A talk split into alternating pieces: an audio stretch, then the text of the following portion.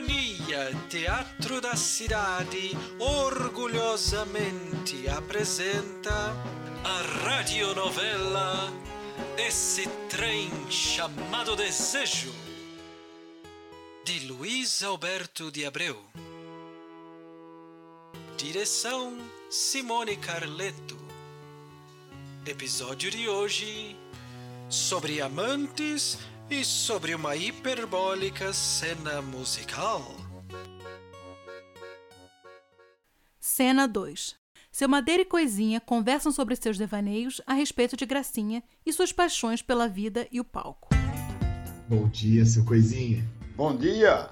Meirelles já chegou? Não, mas Dona Flores Bela já está se trocando. Ótimo. Ah, seu Madeira, e sobre Gracinha?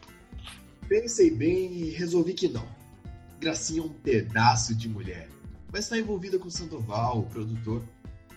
Não é bom mexer nem com mulher de patrão, nem de delegado. O senhor é que sabe. Me diz uma coisa: por que o senhor já trabalhou para me juntar com Flores Bela, que agora me juntar com Gracinha? É que eu amo o teatro dramático, as atrizes e as grandes histórias, seu Madeira. Gracinha é especial. Foi feita para os grandes amores. Eu mesmo, se ainda tivesse competência para esses assuntos, ousaria sonhá-la para mim. O senhor é um perigo, seu Coisinha. Fui, mas ela merece uma história melhor do que a que tem com Sandoval. E o que é que eu tenho a ver com isso? Na vida e na arte, os amantes são grandes personagens. Obrigado pela consideração. Mas estou satisfeito com o meu caso com Florisbel. Pois eu não. Seu caso se transformou numa coisa sem graça. Está faltando na sua vida o risco das grandes histórias. O risco é o alimento da paixão, seu Madeira. O que seria de Romeu e Julieta se o, risco da tragédia? Um casamentinho trivial. E eu vou correr risco para o seu divertimento. Ser amante é uma coisa séria, seu coisinha. É um trabalho árduo, atribulado, cansativo. Eu também acho. Mas qual é o interesse que tem o seu caso com Flores Bela se o Meirelles nunca descobrir? O que, que o senhor está querendo? Ver minha caveira no necrotério, seu coisinha? Só quero um pouco de ação. Uma história que possa ser lembrada, contada, talvez até escrita e representada. O senhor é contra a regra. Não é dramaturgo, seu coisinha. A paixão é a mesma na vida e no palco. Só que na vida, um corno furioso faz um estrago bem maior. E quieta que esse assunto me dá arrepios. Tá bem. Mas será que o senhor não teria aí uns 10 contos para me emprestar? Não, não tem. Tá bom, deixa estar. Eu vou falar com o Meirelles. Falar o quê? Ah, talvez ele se mostre mais amigo, né? E me empreste. Olha, não tenho 10, mas dois posso lhe adiantar no momento. Obrigado. Quem encontra um amigo, encontra um tesouro. Coisinha pega o dinheiro e sai. Surge Flores Bela vestida de odalisca. Meu suspiro! Meu bombom. Não, não me toca. Meirelles ainda não chegou. Ai, então me toque, me toca. Agora chega. Que eu também não sou uma qualquer. Não é hora e nem lugar. Ai, você me enlouquece. Por que não veio ontem ao nosso encontro? Não pude. O Meirelles me requisitou para ensaios dramáticos de morte morrida e morte matada. Morte morrida repentina, acidente longa, agonia e enfate. Morte matada punhal, a tiro, pá! Suicídios variados por envenenamento, enforcamento. Ai, eu não aguento mais o Meirelles. Amanhã, então? Não vai dar. Ele me requisitou para ensaios de riso rouco, riso trágico, riso irônico, riso satânico e riso sardônico. Deixa o Meirelles pra lá. Você tá linda. Esse número ainda vai fazer sucesso no Rio de Janeiro. Ah, meu sonho! Estrelão musical no Rio de Janeiro. Madeira tenta beijá-la.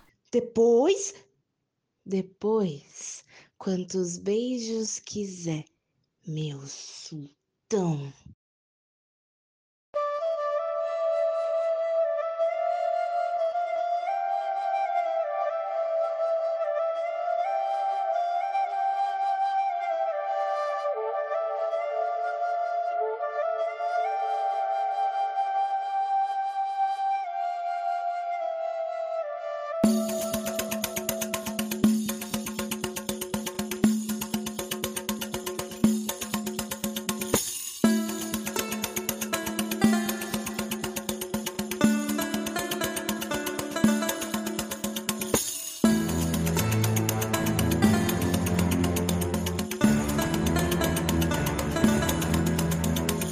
Sou uma princesa, uma princesa oriental.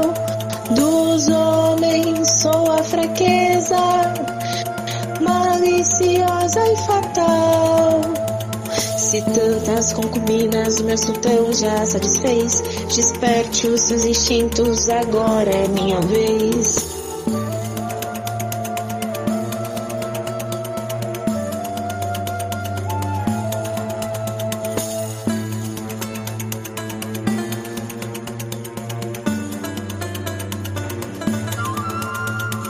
Vim no Oriente Médio pra livrá-lo desse tédio.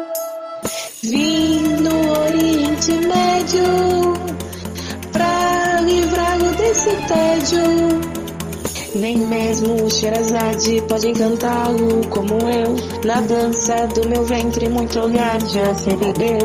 Mas só para o meu amo, meus sete véus eu vou tirar. E o meu grande segredo só pra ti vou revelar.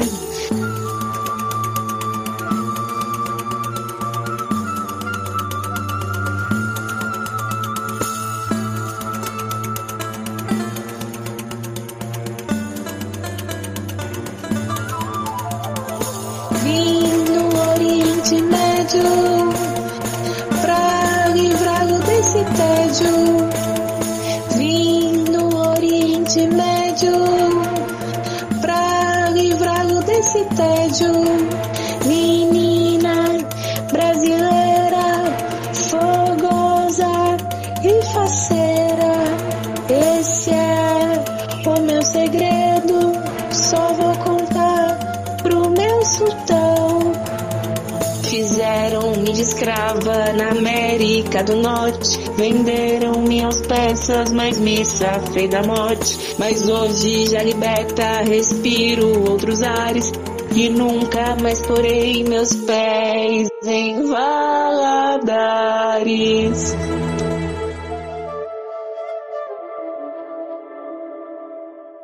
Praxedes entra, vê a cena e se enfurece.